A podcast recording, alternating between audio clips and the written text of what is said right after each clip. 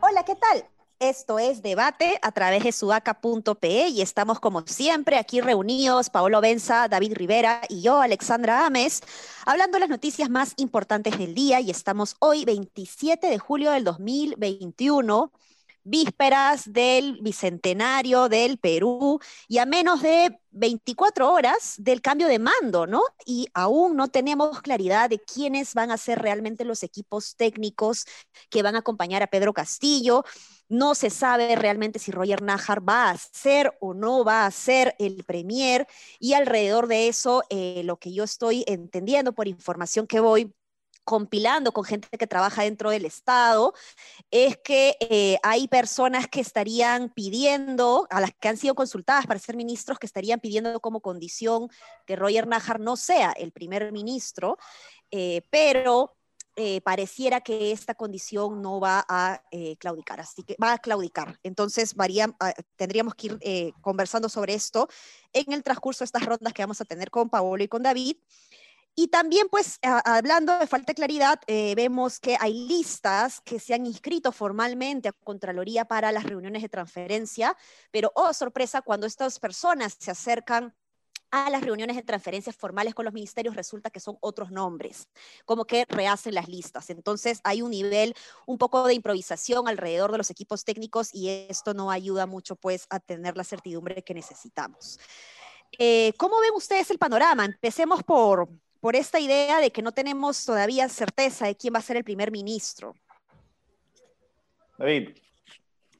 Ale, es esto que dijiste en un momento de que, eh, de que algunos ministros estaban condicionando su participación sobre la participación de Nájar, cuando dijiste que no iban a claudicar, ¿te referías a los, a los candidatos o a, Perú, o, o a la gente de Perú Libre o a Castillo? O sea, como que no iban a retroceder pareciera que no van a retroceder los de Perú Libre, pero no hay, no tengo mayor información como para dar, o sea, es una especulación, ¿no? No tengo mayor información como para, para, para, para, dar esto, pero yo me inclinaba en la mañana a pensar de que Roger Najar ya no iba a ser el primer ministro, pero al parecer todavía continúa eh, vigente su, este bolo, digamos, ¿no? Sin embargo, em, antes, antes de, darte el pase, me ha hecho o gracia, pero en realidad mucha pena, un titular de la República donde dice que eh, eh, eh, Pedro Castillo se, ha reunido ahora con, con, Pedro Franque, con Nájar y con una persona más, pero me da pena que el titular sea se reunido con alguien a vísperas del 28 de julio y no quién es el equipo técnico, ¿no? O sea, no, no, no podemos ni siquiera dar titulares certeros porque no hay información, ¿no? Sí, estamos en un entorno de mucha precariedad, ¿no? Este, la de Castillo, bueno, ya sabíamos que su entorno era bien precario, pero de alguna manera la esperanza estaba puesta en que en estas semanas que se postergó tantas veces su proclamación como presidente, hubiese tenido la capacidad de, de decidir qué cosa quería, cuál iba a ser su relación con Cerrón y Perú Libre, pero parece que en realidad no lo tiene claro, y eso sí es sí es un problema, ¿no? Hay personas que han defendido a Castillo diciendo que es responsabilidad del Fujimorismo, que postergó todo, el tema de la definición electoral tanto tiempo, y ya, o sea, ya, sabemos que es verdad y lo hemos criticado, pero digamos que Castillo no es que no haya aprovechado el tiempo, ¿no? Porque estaba reuniéndose con todo el mundo, pero parece que no le ha servido de mucho este, para tomar ciertas decisiones, ¿no? Este, nada, solamente una especie de milagro o una variable eh, exógena que, no haya sido, que no haya, que no haya formado parte del análisis de las últimas semanas, como por ejemplo pensaba ayer, la esposa recién está viajando a Lima, la esposa es muy sensata, ya hemos visto que las esposas tienen, no solamente en el Perú, en la historia, las parejas tienen un rol, ¿no? Que, que a veces es mucho más importante de lo que uno imagina. Entonces, claro, salvo una variable así, este, no parece que vaya a pasar nada, nada positivo y que vamos a tener un gabinete bien precario, ¿no? Y un mensaje presidencial que, que no siquiera... ¿Cómo se va a construir ese mensaje presidencial? O sea, más allá del lado económico y de Ceballos de salud, que ya están ahí hace tiempo y tienen claridad sobre sus temas, ¿quién, o sea, no se me ocurre quién más está participando en ese mensaje presidencial y qué cosas irán a decir? ¿Qué van a decir en ese mensaje? ¿no? Yo creo que ya es hora de eh, incorporar la premisa o la posible premisa o la variable de que Castillo realmente no sabe cómo manejar la situación. No que no esperaba ser presidente y ahora se ha encontrado con la presidencia de la República, que quieran o no, el Perú es un país chico y lo que quieran, pero no es una cosa menor. Nombrar un gabinete y tener sectores bien plantados frente a un montón de grupos de poder que no son los mismos grupos de poder con los que lidias en el sindicato es bien complejo y para mí yo ya empiezo a ver la posibilidad de que le esté quedando grande el encargo, ¿no? Bueno, yo creo que le va a quedar grande, pero creo que los signos de no tener un gabinete a 24 horas del 28 de julio, a menos de 24 horas de su discurso del 28 de julio, pueden indicarnos que se le, está quedando grande no como estratega, no como técnico, como político. Él, si no puede designar un gabinete, no es un buen político y no va a ser un buen presidente. Ahora, me parece absolutamente correcto y me parece además absolutamente inteligente que los ministros no le acepten un gabinete, un gabinete presidido por Roger Najar. Y no, no por un tema moral, sino porque ese gabinete va al Congreso y no le van a dar el voto de confianza. ¿Para qué miércoles integro un gabinete y hago todo el chongo si no me van a dar el voto de confianza? Es una cosa que demanda dos, dos, este, digamos, dos saltos lógicos y ya está es lo más normal del mundo. Lo que yo sé es que ya están entregando algunos fajines, cinco, seis, siete fajines, digamos. Esos fajines ya están yendo, siendo despachados. Él tiene un grupo de personas que ya le aceptó, pero le falta completar el gabinete y sobre todo le falta el premier. Ahora, Rosa María Palacio se preguntó en su Twitter, durante, se ha preguntado en su, en su Twitter durante todo el día, ¿es que es, un rehén de Cerrón que está intentando liberarse? ¿Es que está perdido? ¿Es que no sabe qué hacer?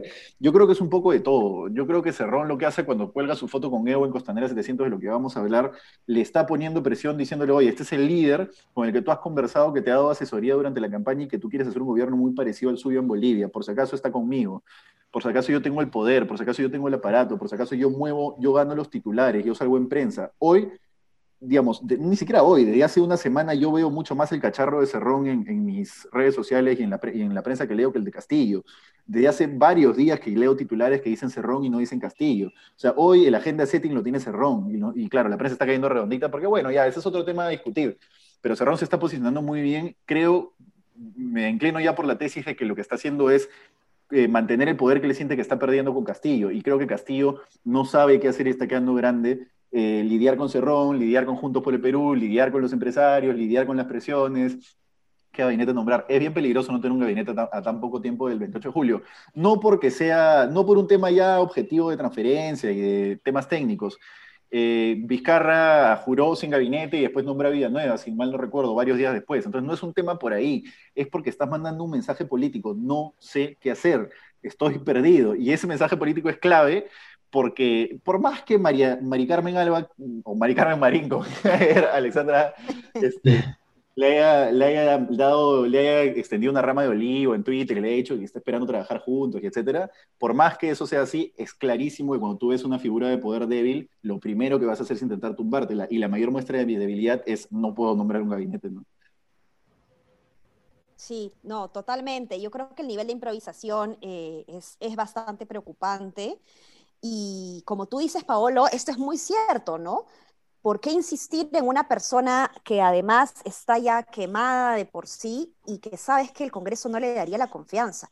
Yo, por ejemplo, que estoy en contra de este rollo obstruccionista, si fuese congresista, no le daría la confianza a Roger Najar. Hace unos días la República ha sacado eh, una investigación sobre, sobre él y resulta que es una persona que cuando tenía 30 años embarazó a una chica de 14, eh, la quiso obligar a abortar, la chica no quiso, la, amenazar, la amenazó Roger Najar de no darle la manutención, finalmente la niña nació y le estuvo pasando 70 soles mensuales a esta eh, niña, eh, producto de esta relación que no se entiende bien si, si, ha sido una violación o, o no, pero, pero es bien bien complejo, tiene denuncias que no han sido eh, puestas en, sus hojas de vida.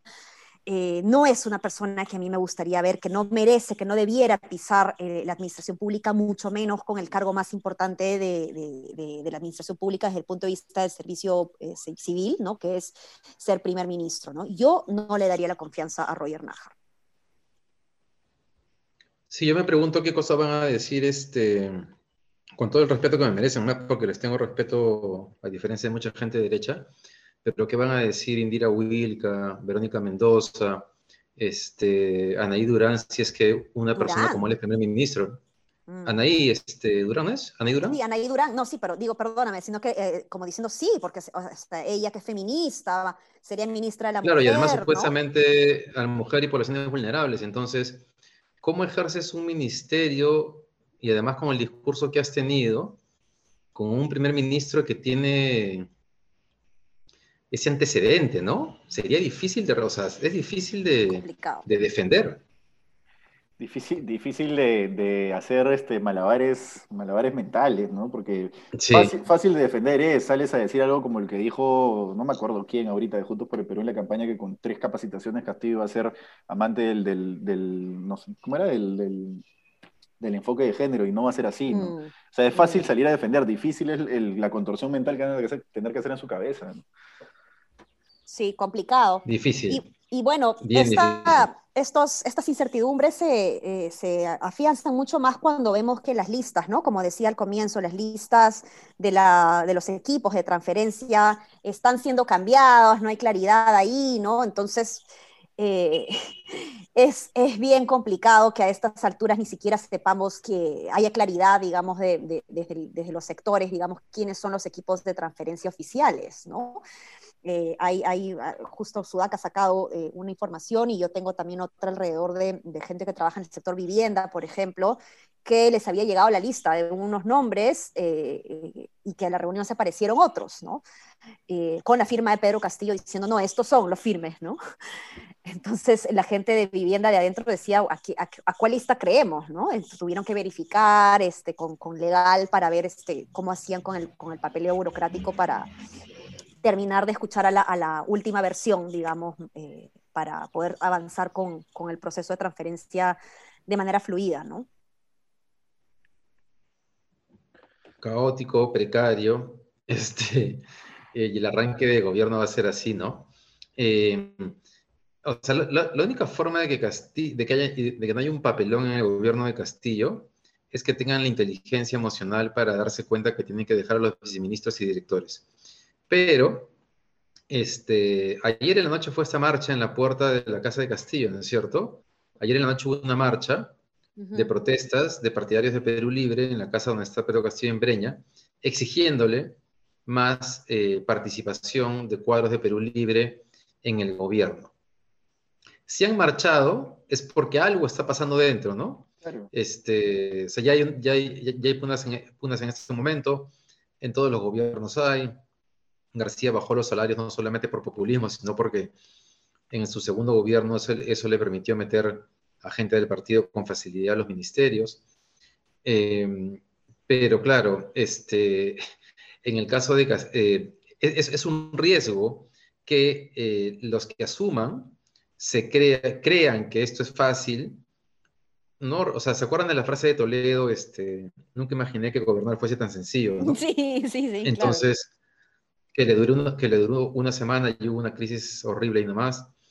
Pero claro, muchas de esas personas que son totalmente inexpertas en el aparato público, sobre todo en la dimensión del nacional, pueden llegar al ministerio creyendo pues, que es una cosa pichanga, ¿no?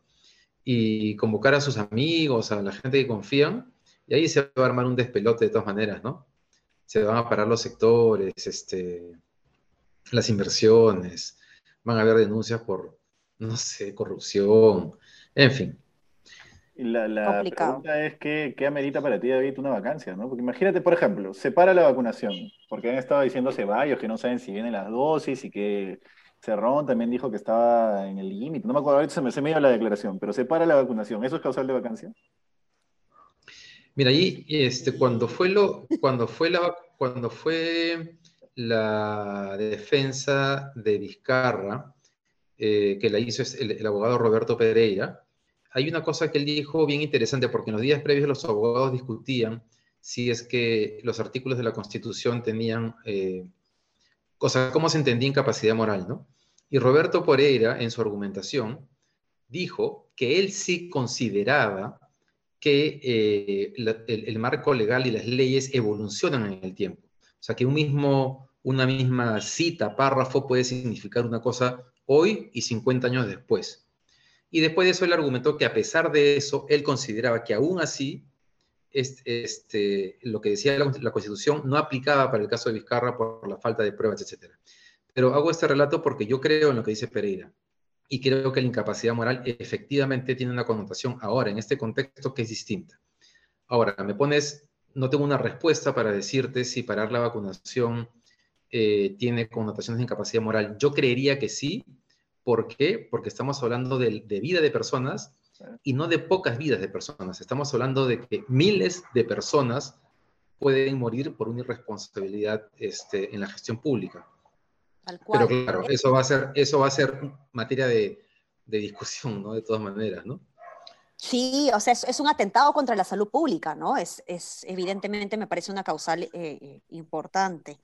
Pero bueno, eh, mañana tenemos el mensaje presidencial y a mi juicio podemos tener algunas primeras luces eh, o mayor claridad de cuál va a ser la política general de gobierno de, Pedro Castillo. Eh, pero la verdad no tengo, ayer justo me preguntaron unos amigos, ¿cómo la ves? ¿Cuáles son las, las, fijas en el mensaje presidencial? Y no tengo idea, no, no sé, imagino que la constitución, la asamblea constituyente, ¿no? Pero de ahí no sé más. ¿Cómo ven ustedes? Yo tengo, yo tengo una fija, yo tengo, yo tengo una fija la palabra pueblo va a ser la más repetida de todo el mensaje. De acuerdo, de acuerdo. más de eso no sé. Sí, sí, sí. No, va, a, ser terrible en cuanto a contenido, porque ¿qué va a meter en el contenido si ni siquiera tiene los sectores definidos, ¿no? Y no tenía un plan de gobierno, se lo armaron express en la segunda vuelta, él no tenía mucha idea de qué hacer, entonces solo frente al estrado y frente al Congreso, no sé qué vaya a decir. Yo no espero mucho de ese discurso, de verdad. Yo espero que la parte económica esté bien sustentada, porque Frank está trabajando hace tiempo ahí. Es verdad. Deberíamos esperar que Ceballos. O sea, mañana es un día importante ver qué cosa va a decir en, materia de las vacunas después de lo que Ceballos dijo y de la aclaración que le hizo el gobierno, ¿no? Este, pero después de esos dos, yo no sé qué van a decir, no tengo la menor idea. Mm. Creo que nadie, nadie puede esperar algo este, algo importante, ¿no? En tan poco tiempo, además. Sí, pues complicado. Pero bueno, vayamos ahora a la sección, a la sección redes sociales. Evo Morales ha causado sensación, indignación el día de hoy porque se fue a comer a la costanera con sus amigos, entre ellos eh, Vladimir Cerrón, ¿no? Entonces, por un lado, hay gente que ha dicho, ¿cómo es posible que Evo Morales se vaya a un restaurante donde la cuenta entre 7, 8 sale más de 2 mil soles? Eh, qué barbaridad, ¿no? Por ahí han salido otros diciendo, ¿qué? ¿Acaso los indios, como dijo eh, Indira Wilka, ¿no? No podemos comer sentados en una mesa, ¿no? Eh, Paul Martán le contestó y le dijo, sí, pero no con plata de, los peruanos, este, Vladimir Cerrón le debe plata a los peruanos, ya no sé en qué terminó la historia pero eh, hay mucha crítica alrededor de Vladimir Cerrón porque se fue a la costanera con Evo Morales. Y por otro lado, también está la crítica respecto a que eh, por qué Sagasti o, los ministros no reciben a Evo Morales con tantos, eh, tantas parlafernalias como lo hicieron con el rey de España. ¿no? Y la respuesta aquí es porque eh, em, Evo Morales ya no es presidente, ¿no? Es un expresidente, entonces ahí el protocolo evidentemente es diferente. Pero ¿cómo ven ustedes estas reacciones, ¿no? Independientemente de que nos pueda caer bien o mal Evo Morales o Vladimir Cerrón, ¿tiene derecho o no tiene derecho a comer un rico pescadito en la costanera? Ya que no tiene costa el pobre Evo Morales. Este, o sea, derecho tiene. El problema es con qué plata ha pagado Cerrón este, la cuenta, ¿no? Si le ha pagado él y con qué plata, porque, digamos, el Costanera es un restaurante bien caro. Bien rico, pero bien caro. Nada, que cuente Cerrón quién ha pagado la cuenta y con qué plata han pagado la cuenta. Yo, sí, hay una dimensión ahí de que el tipo de una reparación civil, sin dudas, ¿no? Pero pero a mí me parece que Cerrón se, se vacila haciendo eso, se cae de risa, ¿no? O sea, él... también, por ejemplo, cuando hay un montón de gente que le pone respuesta a sus tweets, yo no voté por ti, sal por favor, deja Castillo, no estés cerca del gobierno, se mata de risa, puede decir esto, que, que ¿cómo, cómo, cómo, piensan que funciona la política? ¿no? Es demasiado inocente, y, y en este caso, en el de Costanera 700, lo que están haciendo es darle eso, portadas, titulares, que su cacharro esté en todos lados, que se comente, se hable de él. No lo va a sacar Castillo. Lo que le va a hacer es perder poder, probablemente, si no pone a Naja, ¿no? Pero no lo va a sacar. Y él lo tiene claro. Y y si hay un componente racista detrás de las críticas, sin dudas, sin dudas. Y a la gente le molesta escuchar eso, ¿no? Pero sí hay un componente racista detrás de las críticas. ¿Dónde almorzó, dónde celebró la victoria PPK? ¿Dónde almorzó Martín Vizcarra el día después de que, de que se proclamó presidente a PPK? ¿Dónde almorzó Mecha Arauz? Nadie sabe, a nadie le importa, porque este, no era relevante, ¿no? Porque son PPK, Mecha Arauz y Martín Vizcarra, ¿no? En este caso es Evo, y me, hace acordar muy claramente cuando fueron a la casa de Evo a tomarle fotos a su cama, ¿no? ¿Cómo, cómo Evo está durmiendo en una cama? Imagínate, en un departamento. ¿Cómo dormir en un departamento, en una cama? No está durmiendo en esteras en el piso, ¿no? Una cosa así me hace, me hace pensar ahora lo de, lo de Cerrón y Evo. Claro, además, este, digamos, eh, o sea, Keiko tampoco podría, o sea, ningún candidato de derecha podría preocuparse por los pobres, ¿no? O sea, porque serían unos cínicos, porque si tú tienes plata y comes bien y vas a lugares fichos, es incoherente que te preocupes por los pobres. Entonces, este, es como alimentar la idea de que solamente la gente de izquierda puede preocuparse por los pobres y la gente de derecha no, y le regalan el, y le agarra, y le regalan el discurso político de, de la preocupación por los pobres a la izquierda. Pero en fin, sí, pues es verdad que no es tan... Es una discusión absurda, ¿no? Y hay un componente racista sin duda ahí. Sí, pero, pero sí es cierto que, o sea, a ver, Cerrón, o sea, Cerrón no es un candidato de izquierda que no tenga, o sea, si tú eres alguien de izquierda y no tienes esos, esos, estos discursos confrontacionales, clasistas, todo bien. Pero Cerrón es un tipo que juega con esas ideas, entonces creo que en él sí hay como o se habla de los sanisidrinos, de lo, ¿no? De la Limeña, pero termina yendo al restaurante de la Limeña, ¿no? Entonces, yo creo que en su caso en particular, por este discurso que siempre tiene de confrontación, sí, digamos, está bien que lo, que lo buleen un poco, ¿no? Hay que ver cuánto le dio de, propina al mozo. Sí, mínimo 200 lucas habrá dejado con lo que sale la cuenta en, en ese restaurante según Paul Martán. Ahora, eh, un, último chiquito, ¿no? Yo creo que el mensaje político que él quiere mandar ahí, yo creo que el mensaje político que él quiere mandar ahí es uno de, ojo, hemos salido del pueblo y el pueblo puede comer en nuestro gobierno donde quiera, donde le dé la gana, ¿no? Le han sacado un tuit diciendo qué hace la izquierda en Miraflores y San Isidro, pero yo creo que él es inmune a esa a esa vuelta de tuerca, porque eh, es que la verdad es, objetivo. Ellos han, sacado, ellos han sacado los votos de lo que ellos llaman el pueblo, pues han sacado los votos del centro, del sur, de la gente más pobre, eso es objetivo, se puede medir, ¿no?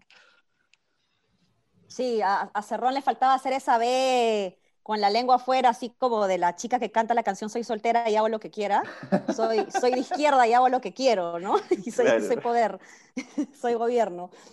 Es verdad, es verdad. Pero bueno, eh, con eso estamos, ¿no? Estamos con eso y ya nos hemos pasado un poquito el tiempo. No sé si quieren comentar algo más. Eso es. Eso es. No, Pablo nos ha dicho si vamos, a, si vamos a tener podcast mañana o no solamente. El pasado, ¿no? para, el viernes. Para comentar, me parece, el mensaje presidencial, pero ya el 29. ¿Es así, Pablo? Que lo pidan nuestros seguidores. ya. lo decidiremos. Ya, que nos digan, que nos digan. Que nos digan, buena voz. Chévere. Entonces, ya saben, eh, compartan este podcast, eh, revisen siempre las noticias de sudaca.pe y aprovechemos la oportunidad para que puedan comentar y pedirnos que haya un podcast especial para analizar el mensaje presidencial. Nos vemos, un abrazo. Chao, chao.